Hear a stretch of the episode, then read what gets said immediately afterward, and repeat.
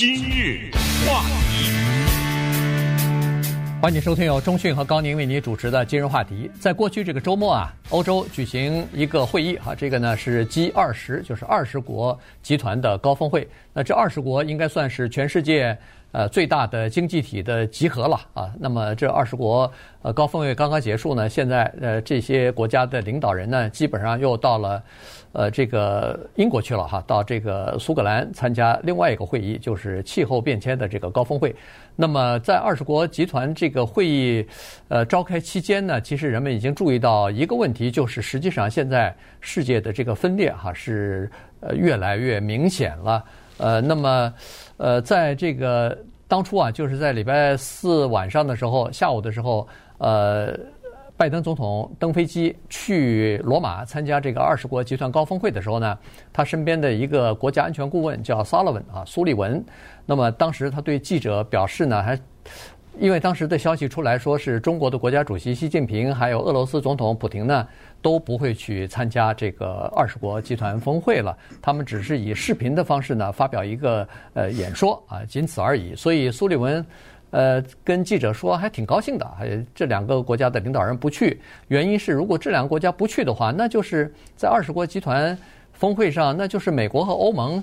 说了算了，那就是美国和欧盟来主导这个会议的进程了。那当时觉得，呃，在这种情况之下，应该是一个团结的大会、胜利的大会了。应该是各种各样的提出的目标什么的都应该呃一呼百应，大家都可以能够达成若干项的这个协议。这样的话呢，向世人展示美国的领导力和欧洲的这个团结什么的。但是呢，情况是这样子，就是协议是达成了两三个。但是实际的作用呢，并不是很大。对，我们常常遇到这种问题，可能这个一个古老的问题了，叫做谁主宰世界？可能有人说是某一些伟大的人物，有人说是上帝，或者有一些人说是某一些强大的国家呀等等。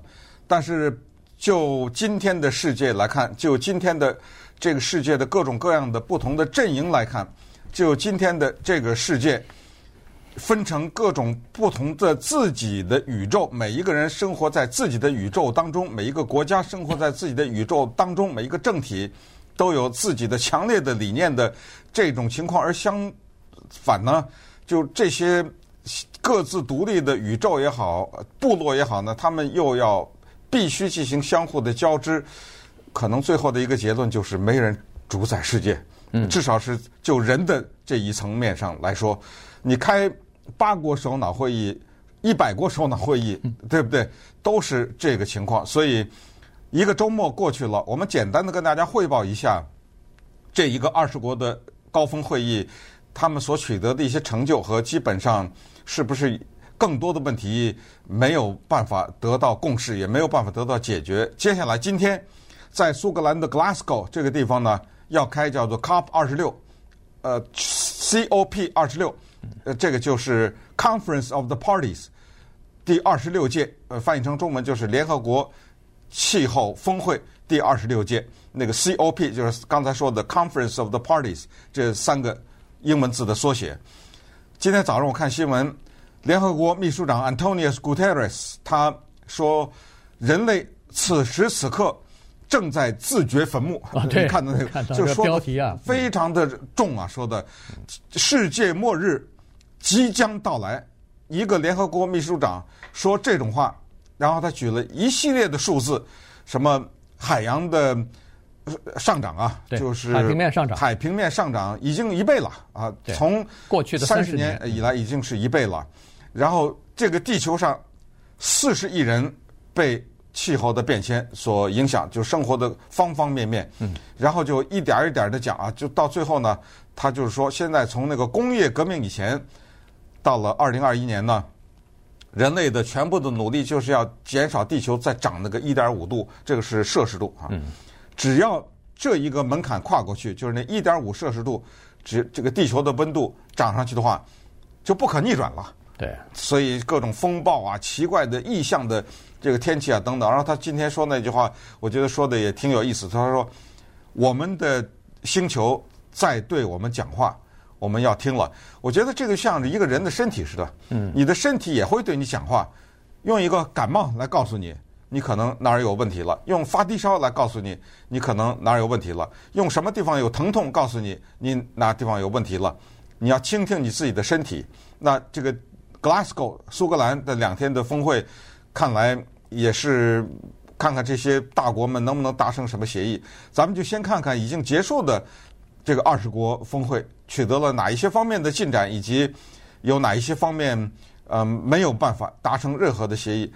首先就是有一点大家都明白了，在这个二十国峰会上，就是世界已经分成了两大不可调和的阵营，嗯，两种政权和两种体制。那么在这种情况下，一一种负能量业已形成。对，那就是呃，中国和美国了啊，主要是中国。和美国之间的，当然现在他管这个叫民主和集权，呃，对，集权和民主之间，呃，民主之间的这种分歧和对立了。呃，照理说，在呃这么大的问题上，就是全球的气候、气候暖化和气候变迁的这个问题上，应该是采取合作的。但是由于呃各个国家和各个阵营之间有不同的呃这个就是工作重点吧，那么这样一来的话呢，在应该协同作战的时候呢。他没有办法协同啊，所以呢，在合作的方面呢，就产生了一个负的能量，不是一加一了，这可能就变成什么一减零点五啊之类的，就变成这样的一个呃具体的情况了哈。当时人际关系也一样，和国际关系也一样，当时负能量的时候，你大量的精力都消耗在对这个对这个关系毫无帮助的，不但没有帮助。负能量就还有伤害，哎，还有才叫负能量，可能还会扯后腿啊什么的哈。所以这个呢是目前的一个状况。其实原来二十国集团峰会呢，他们是主要考虑到的是在气候问题上呢，这二十个国家的领导人呢，应该在二十国集团峰会上就有明确的表态。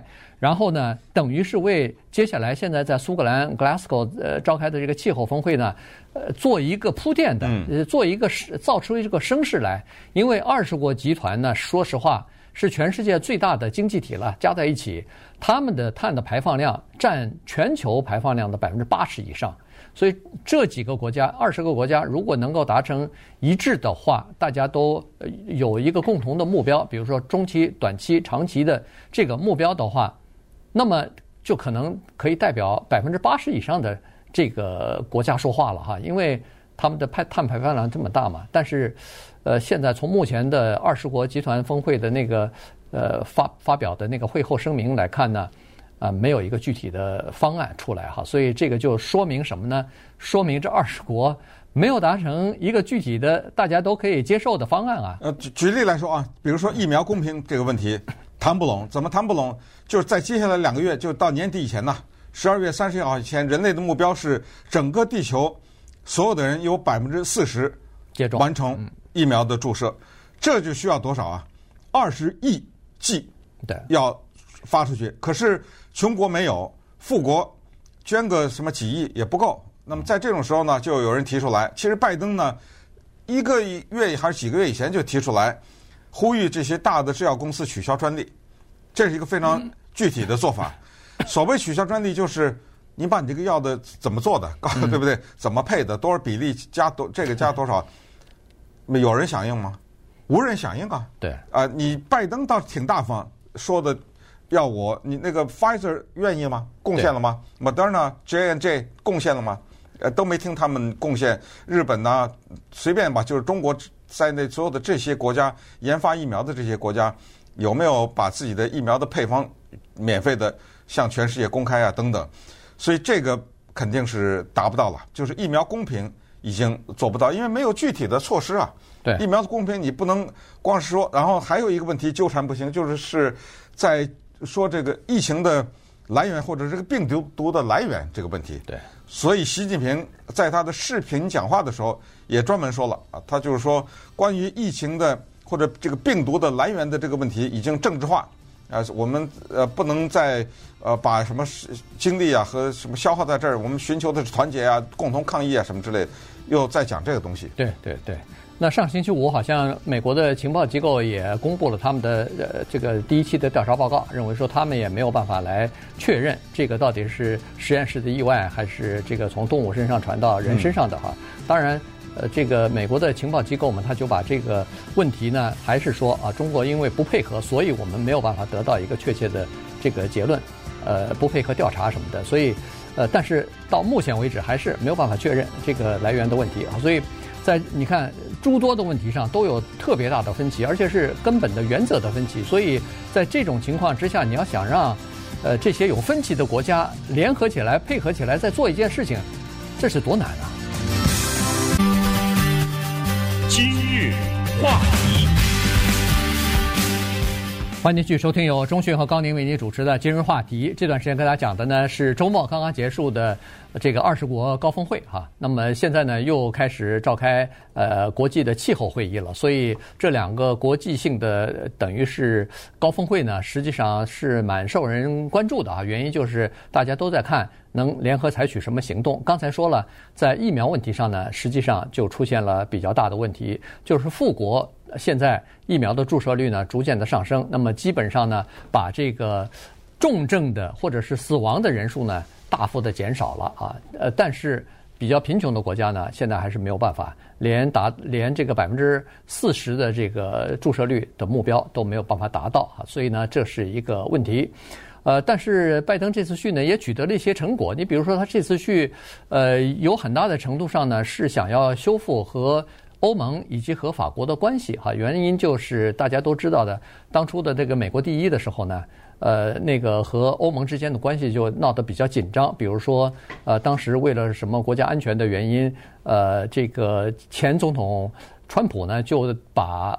欧盟或者是欧洲进口到美国的钢和铝的这个产品呢，一下子呃增加了关税了哈，所以这个呢让呃欧盟特别不满意，所以他们也采取了报复措施，比如说美国的什么威士忌酒或者是摩托车哈哈利摩托车这些，呃也增加了报复性的关税啊，百分之五十什么的，这是等于是双方之间在贸易上采采取的摩擦。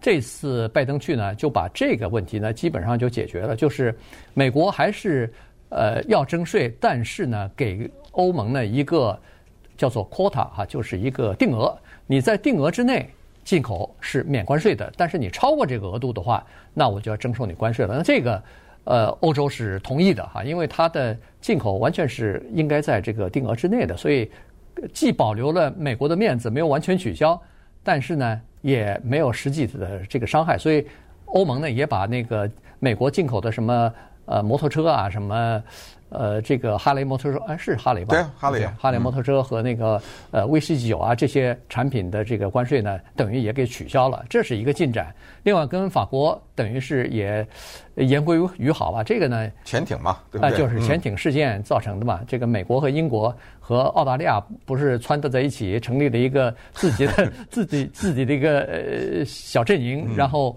呃让这个澳大利亚把那个法国的呃订订购的这个潜艇给取消了嘛，合约给取消了啊。这件事情呢让法国特别不满意，所以。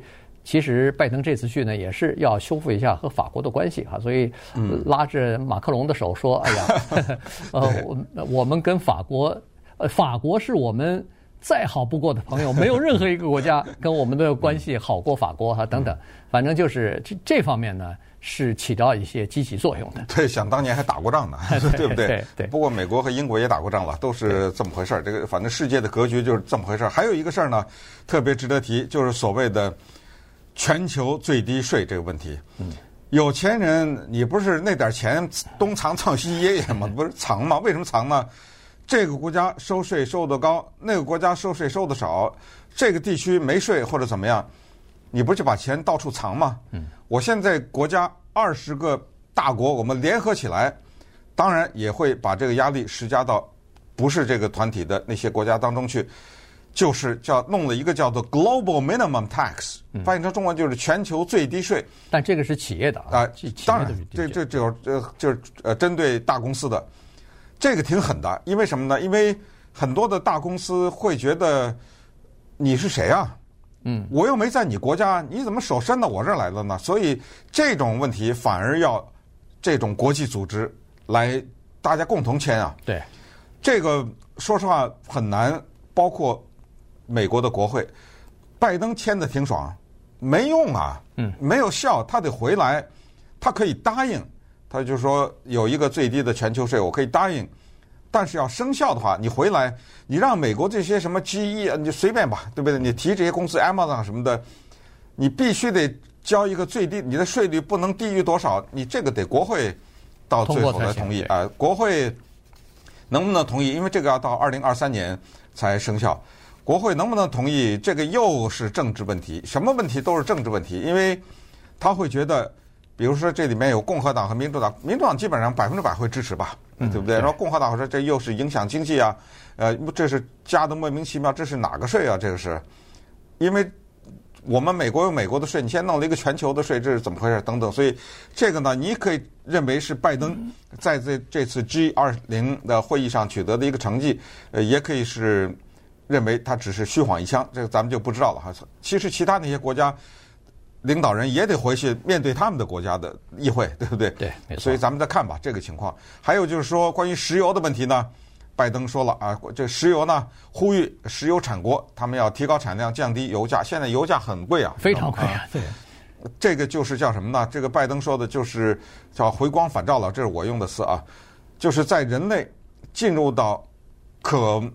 替换能源，就所谓电的汽车以前的最后一次努力啊，就把这个地球下面的油赶紧给我弄出来，最后冲刺。等我们有了全电的这以后，那油咱们就不要了。嗯，所以呢，现在因为呃供应链的问题，因为这个油价啊频频的上涨的问题呢，它最后呢还是就是呼吁大家要有这个。叫做在最后的时候哈，就是我们向那个清洁能源过渡的这段期间，您还得保证石油的供应啊，别到时候就断了，现在就断了，那不行啊，因为清洁能源现在还跟不上呢。所以呢，他是呃呼吁这这个事情啊，因为呃石油上涨呢，其实不光是对美国消费者产生影响，其实对全球都是一样，整个的供应链只要石油一上涨啊，什么卡车运输啊。呃，这个轮船的运输啊什么的，这不都靠都靠烧油嘛？所以在这种情况之下，所有的东西都会上涨，物价都会受到影响，所以这是一个挺大的问题。那么现在呢，就是要看看呼吁这个石油输出国能不能增加产量之类的哈。所以这个呢，大概就是二十国集团峰会。讨论的几个重重点的问题了，那接下来关键就要看这个气候峰会能不能达成一个具体的协议了哈，能不能达成一个呃，就是非常具体的短期应该达成什么目标，中期是什么目标？现在一般来说就是争取在二零五零年的时候呢，要做到零碳碳排放啊，也就是做到这个中和的这个目标。但是问题，中国有自己的一个目标，当时中国设的目标是二零六零年啊，所以呢，跟五零年呢。还是有十年的差距的。